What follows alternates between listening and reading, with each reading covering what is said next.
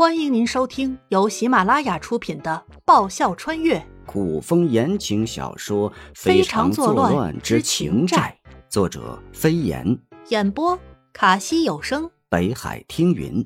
欢迎订阅。第二十四集，王府里的八卦。沈天走了，颜灵犀以为慕容易在沈天没回来之前。一定不会再来找他打掩护了。晚上他不用再分一半床出去。可是，你怎么还来？颜灵犀睁大眼睛护着床。天黑了，要睡觉。慕容易淡淡的瞥了颜灵犀一眼，慢条斯理的开始宽衣解带，一切理所当然。你以前都不睡这里的？颜灵犀瞪他。以前，慕容易看着床，似凝了凝眉。以前你五大三粗，孔武有力，一个人睡了一张床。现在我也可以睡一张床。颜灵犀语气不善，说他五大三粗，孔武有力，早前干嘛去了？慕容易眸色微眯，打量着他。瘦了，余了半张。顿了顿，又道。去里边去，让干嘛就干嘛，他还是有脾气的。颜灵犀站着不动，俩人互瞪了一会儿。慕容易俊美的唇角挽起一抹诡异的笑意，身形晃动，在颜灵犀还没搞清楚怎么回事的时候，他人已睡到了床里边。睡在外边的慕容易侧身压着他，这这这速度好快啊！颜灵犀呆滞了好一会儿。才缓过来，想学。慕容易诱惑他，不知道为何颜灵犀会武功，但他知道他会武功，却不知如何使用。你想？颜灵犀点头。那就乖乖听话。为了武功，为了任何时候反驳都能底气十足，颜灵犀选择就范。一张床上不是还有两床被子、两个枕头吗？各用各的被子，各用各的枕头，井水还是可以不犯河水。一个时辰过去了，两个时辰过去了，一只绵羊，两只绵羊，三只绵羊，数着数着，颜灵犀小声的数出了声音。他想，可能是他白天回笼觉睡过头了，晚上才睡不着。绵羊前前后后数了不知多少遍，加起来有好几万只了吧？奈何他还是全无睡意。他身旁的家伙倒是呼吸均匀有序，想必睡得很香吧？颜灵犀轻手轻脚地从床上爬起来，小心翼翼地跨过慕容易下床，提着鞋子走了出去，掩好门。颜灵犀悄悄摸进小黎的房间里。小黎的房间离他不远，要是明早慕容易问起来，他就说他起来上厕所时迷迷糊糊走错了房间，到时也好说，省得慕容易不认账。借着窗外照射进来的朦胧月光，颜灵犀推了推床上睡得正香的小黎，推了几下，小黎迷迷糊糊睁开眼睛。胆子比较小又特别爱听鬼故事的小黎，第一反应是屋内有鬼。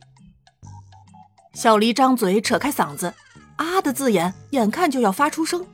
亏颜灵犀反应快，及时伸手捂住小黎的嘴。小黎是我。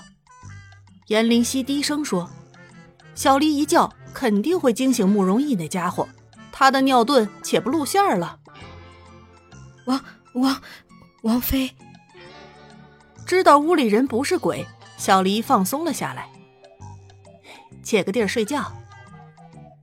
颜灵犀拿开放在小黎嘴边的手，爬上床。今晚王爷好像在王妃屋里，王妃半夜不在屋里陪王爷睡觉，跑来和他睡。小黎僵掉了。王爷每次看他的眼神都带着刀。王妃，王妃干嘛要这样害他呀？不好好的在屋里和王爷睡觉生娃，跑他这里来做什么？颜灵犀也不管小黎愿不愿意。扯过小黎身上一半被子，往自己身上一搭，一条腿往小黎身上一放，将小黎拖进被窝，当抱枕一样抱着，眼睛一闭，果然对了。王王，小黎怕得结结巴巴，说话打结。要是王爷醒来不见王妃，知道王妃和他睡一起，姿势还……王爷一定会杀了他的。我就习惯抱着东西睡。感觉到小黎的异样，颜灵溪解释：“又不是把你怎么样了，晚了，睡吧。”姿势找对了，睡意来袭，颜灵溪几乎秒入梦乡。小黎却睡意全无，干瞪着眼睛，又不敢动，怕惊醒了抱着他睡的人。门口有动静，小黎警觉地侧头望向门口，房门大大的打开，月光照进屋中，一个伟岸挺拔的身影笼罩在月光中踏月而来。虽然看不清脸，但凭借身影，小黎也知是谁。小黎动了动，想要叫醒睡在他身旁的人，实乃王爷行动速度太快，在他没做出更大的动静之前，已然来到床边。慕容易伸手点了颜灵犀的睡穴，眼角的余光都没看小黎一眼，揭开被子，抱起颜灵犀就走。第二天早上，略感腰酸背痛的颜灵犀浑浑噩噩从床上坐起，一边揉肩一边说道：“小林，平时看你身娇体弱，怎么抱起来比石头还硬？”慕容易听颜灵犀不满的嘟囔。皱着眉头从床上坐起，缓缓开口：“多抱几次就习惯了。”这声音，颜灵犀一怔，豁然睁大眼睛，打量周围环境，居然，居然是他自己的房间。他是什么时候摸回来的？不会是梦游吧？怎么自己没印象？缓缓侧头，他他，脑袋快速运转。王爷早上好。态度比小学生每天早上见到老师问早上好还要虔诚。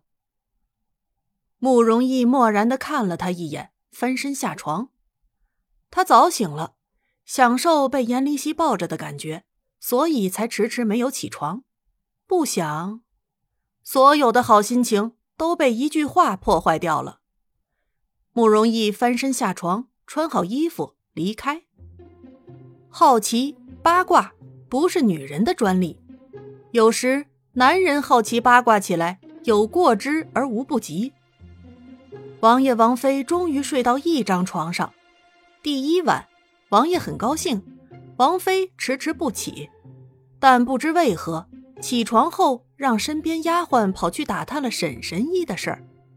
第二晚，首先王爷起迟了，还铁青着一张臭脸。王妃起的倒是早，但精神萎靡不振，这其中原因实属耐人寻味。哎，王爷今天这脸好臭啊！哎，王妃这精神也不太好，看起来很累的样子。跟王爷身边几年了，这王爷第一次晚起。哎，你们说，这王爷到底是欲欲求不满呢，还是纵欲过度啊？应该是纵欲过度吧，王爷纵欲过度，王妃精神才不会好啊。这王妃精神不好，定是不让王爷呃那个那什么，所以这王爷才会臭着一张脸嘛。听听，都听听，谁说想象丰富只限于女人？王府某一个偏僻的角落，慕容易几个近身侍卫将凌风团团围住。